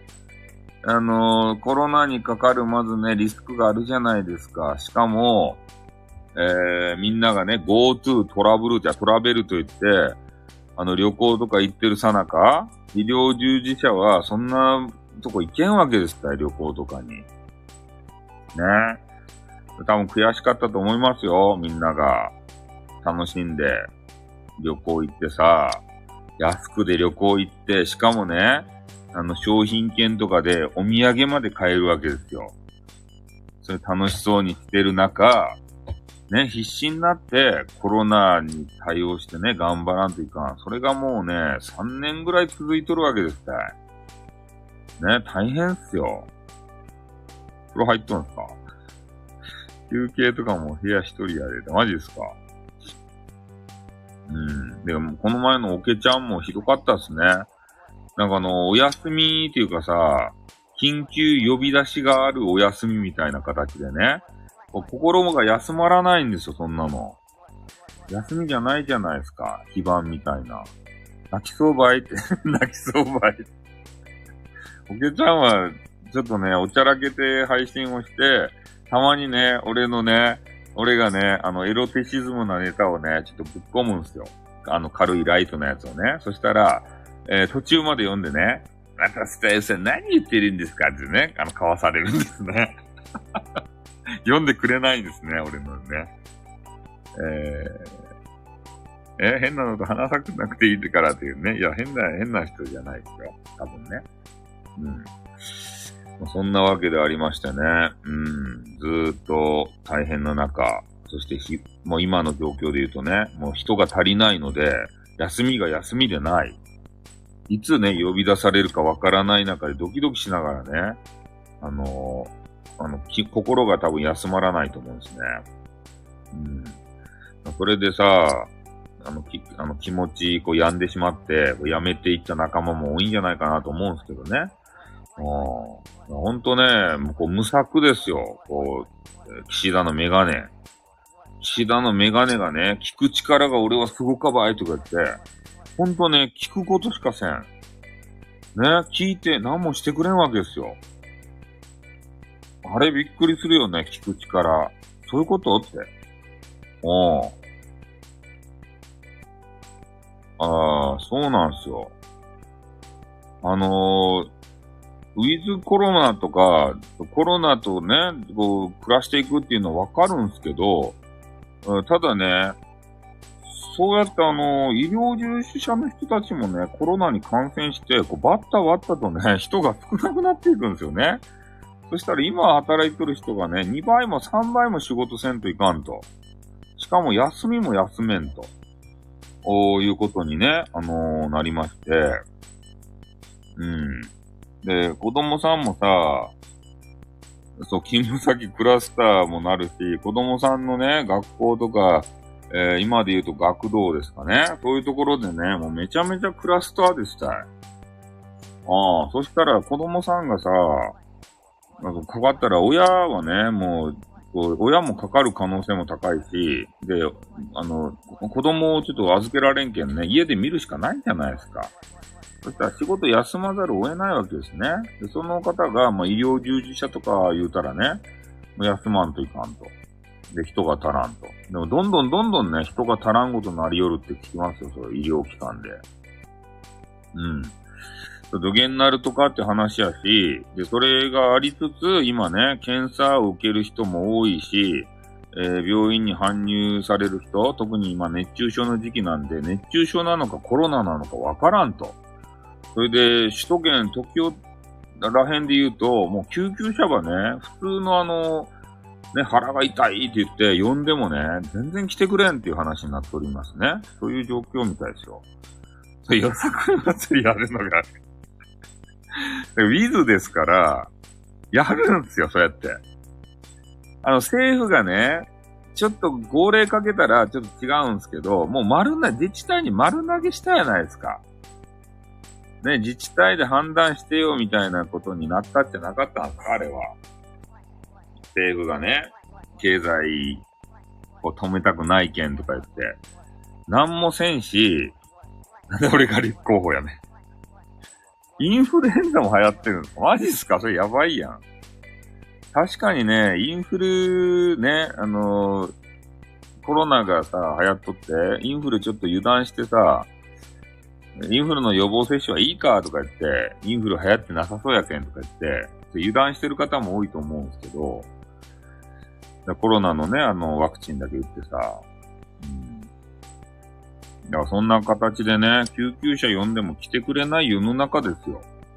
で、しかも、ね、あの、病院に電話かけるじゃないですか。ちょっと発熱してるんで見てほしいんですけど、とか言って。えーで、そう言ってもね、なんか他に症状ありますか？とか言って、他の症状がないとね、いや、もうそれちょ、ちょ、自宅でちょっと様子見てくれんですかね？って言って、そう、自宅待機者がめちゃめちゃ増えとるってよ。ね、急激に悪くなったらどうするとや？急激に悪くなっても救急車が捕まらんで、行けないんですよ、病院に。とにかくね、もうこう、医療崩壊ですたい。ああ、まあ、地方はちょっとわからんよ。そんな、なってないかもしれんけど、もう首都圏はね、医療崩壊ですたい。ああ。医療従事者の花火大会を。なんすか、花火大会をって。ねえ。集まらんでってことでね。集まらんでって。ああ。そうなんですよ。だからちょっとね、なんか、ね、かけ違えた政策っていうかさ、で、外国人もどんどんどんどん入れよるわけでしょ？うん。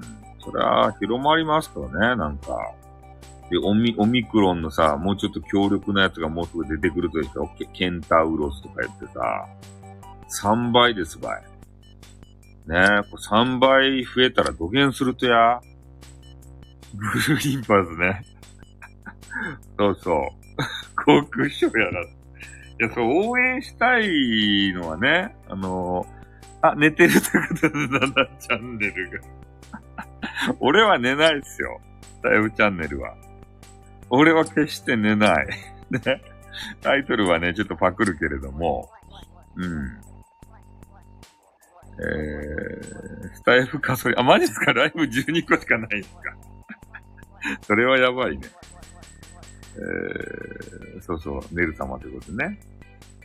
うん、まあちょっと今ね、あのコロナの話してましたね。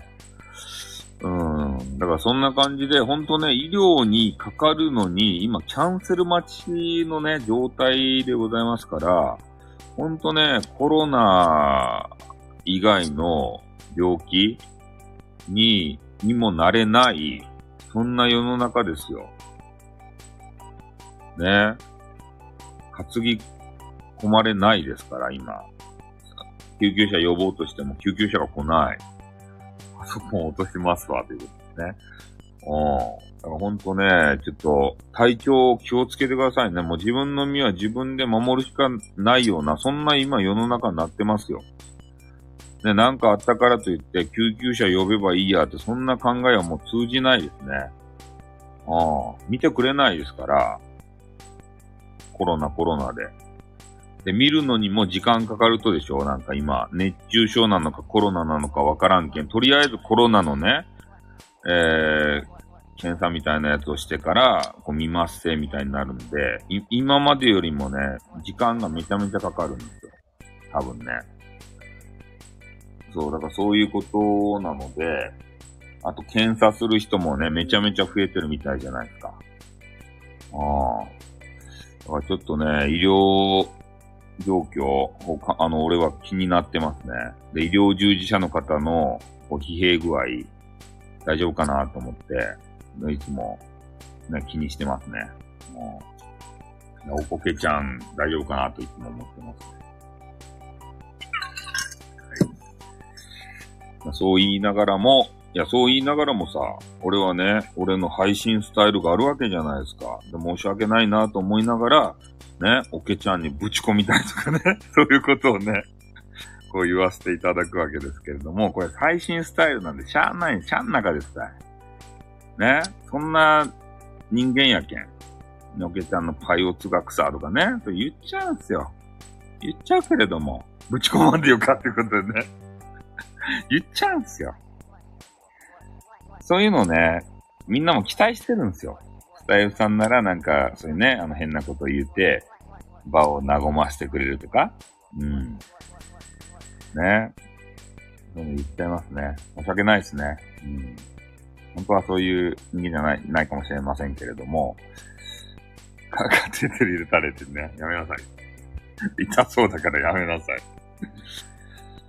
はい。というわけでね、えー、ちょっとあのね、あの、1時間で終わろうと思ったら、ちょ2時間近くね、話してしまいまして、えー、入れようかなってやめなさい。痛いじゃないですか。痛いの嫌いですよ。うん。ね、優しく看病してくださいよ。コロナが収まった暁にはね、ちょっとシアン橋でデートしてください、シアン橋で。メガネ橋場渡ってからくさ、トルコライスば二人で食べようや、トルトルコライスのうまい店で。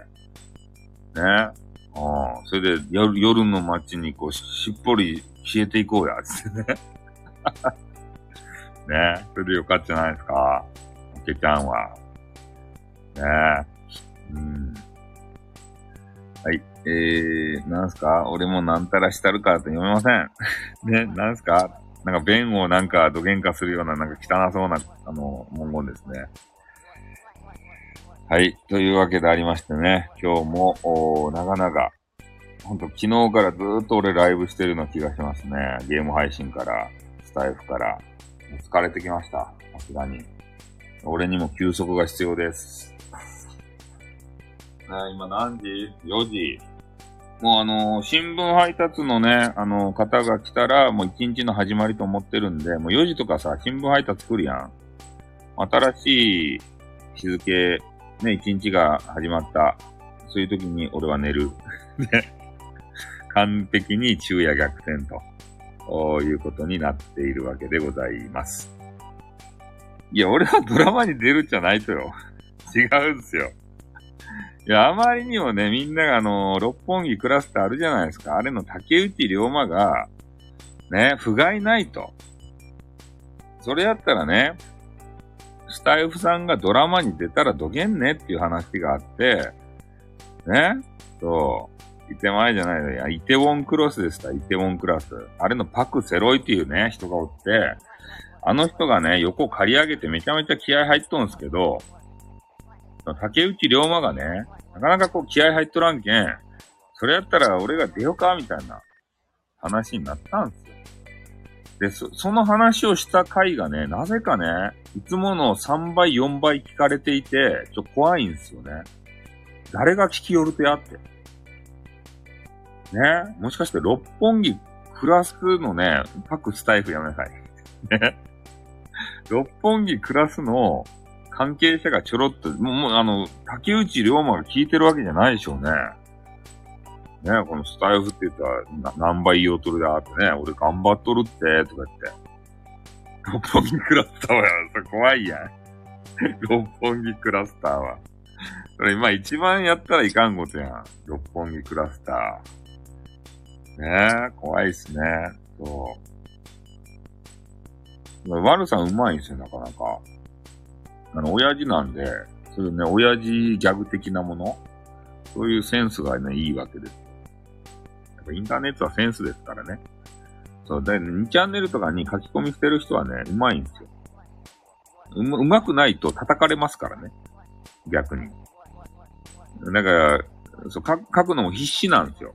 2ちゃんの人たちは。だからね、そういう、そういうところで伝えられてきたからうまいんですよ。俺はそう思うね。そう、入足。そうなんですよ。掲示板で鍛えられてるんで、うまいんですね。そういうのが。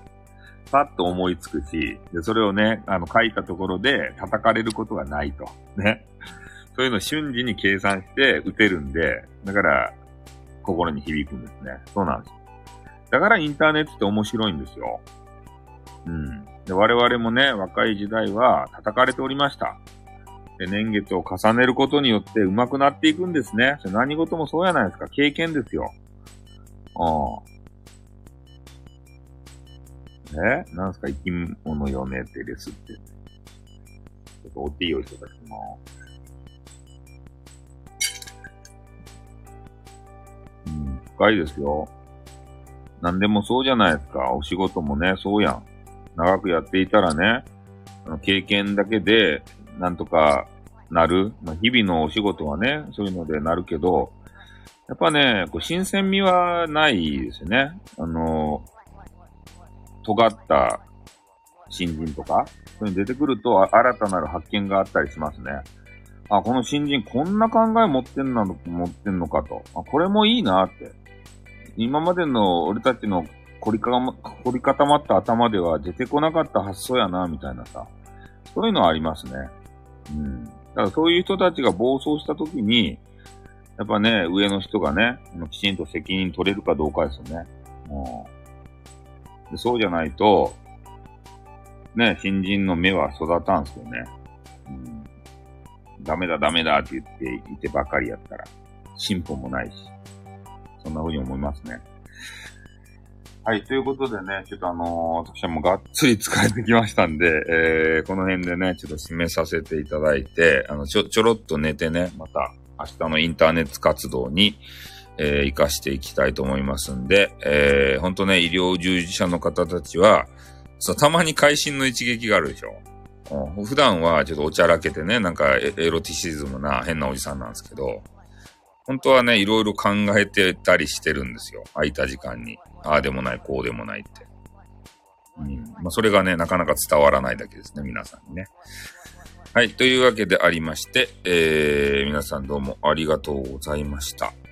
またですね、えー、ライブするときは来ていただきたいし、ゲーム配信もやってるんでね、ゲームにちょこっと興味がある方は YouTube の方も見ていただけると嬉しい限りでございます。はい。ではね、えー、まあ、医療従事者の方を含めていろんな方、コロナね、えー、だいぶ増えてますんで、まあ、できるだけね、人混み行かないように、えー、ちょっと連休、まあ明日日曜日というのもあるんでね、原宿でね、クレープ食べたいけれども、行かないようにね、ぜひしていただきたい。そういうふうに思います。あ、ゆいゆいのね、最後にあのね、えー、お写真を見られて幸せでございます。はい。じゃあ、あのね、この辺で締めさせていただきます。どうもありがとうございました。じゃあ、終わります。あってーんにょ。間違った。こっちだった。にょ。